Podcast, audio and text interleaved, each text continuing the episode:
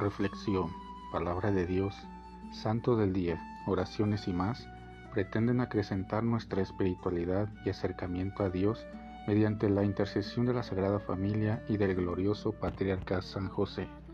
No te pierdas este y nuestros demás podcasts. Sé bienvenido.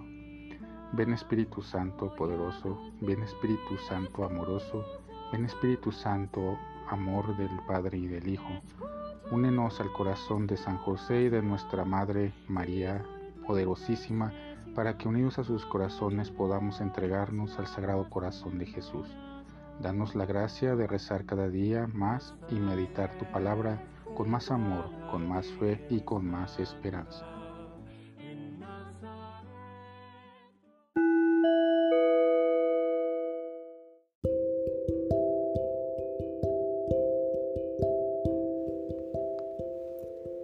Del Santo Evangelio según San Lucas.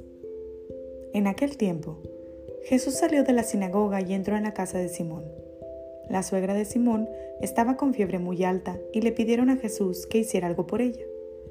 Jesús, de pie junto a ella, mandó con energía la fiebre y la fiebre desapareció. Ella se levantó enseguida y se puso a servirles.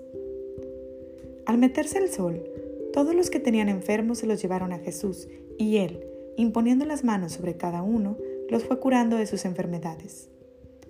De muchos de ellos salían también demonios que gritaban, Tú eres el Hijo de Dios.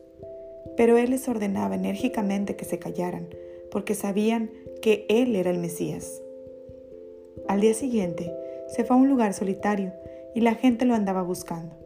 Cuando lo encontraron, quisieron retenerlo para que no se alejara de ellos, pero él les dijo, también tengo que anunciarles el reino de Dios a las otras ciudades, pues para eso he sido enviado. Y se fue a predicar en las sinagogas de Judea. También debo ir a otras ciudades a anunciar la buena nueva. La curación de la suegra de Pedro y las otras curaciones suscitadas en el pasaje del Evangelio de hoy nos dicen que Jesús trae consigo la salvación y esa salvación viene de Dios. Por lo tanto, no queda duda alguna de que Jesús es Dios, enviado por el Padre para traer salud y vida al mundo. Además de todo, Jesús subraya que no ha venido a traer su mensaje salvífico a unos cuantos o a un solo sitio. Debe llevar ese mensaje a otros pueblos y ciudades, dejando en claro que la salvación está pensada de manera universal. Esa es la encomienda que hace a los apóstoles cuando los envía una vez que su paso por este mundo ha concluido, explicando que no se va, sino que permanecerá con nosotros siempre. Les hablé como a niños en Cristo.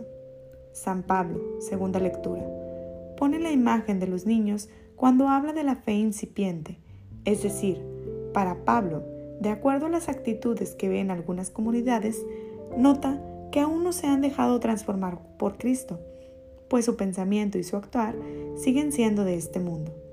Un ejemplo muy actual podemos visualizarlo entre algunos que dicen, yo soy de Pablo, yo soy de Apolo, cuando lo importante es saber que pertenecemos a Dios, ya que sacerdotes, rabinos o pastores, Pablo y Apolo, son solo servidores, por medio de los cuales hemos creído.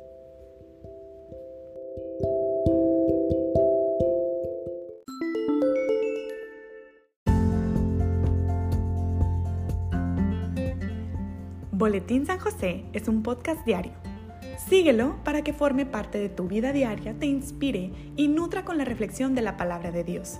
Además, con Spotify puedes compartir este episodio y los demás con tus familiares y amigos en redes sociales. Solo toca los tres puntos de la esquina superior derecha de la página del episodio. Luego, baja hasta compartir. Selecciona la opción de la red social de tu preferencia y envíela a quien tú quieras. Así de fácil. Puedes seguirnos también desde Apple, Google Podcast y YouTube con el mismo nombre, en Instagram como Boletín SJ19 y en TikTok como Besanjose1903.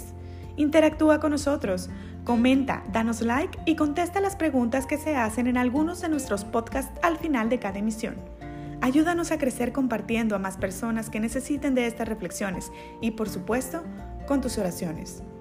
Patriarca San José, bendice a nuestras familias y aumenta nuestra fe.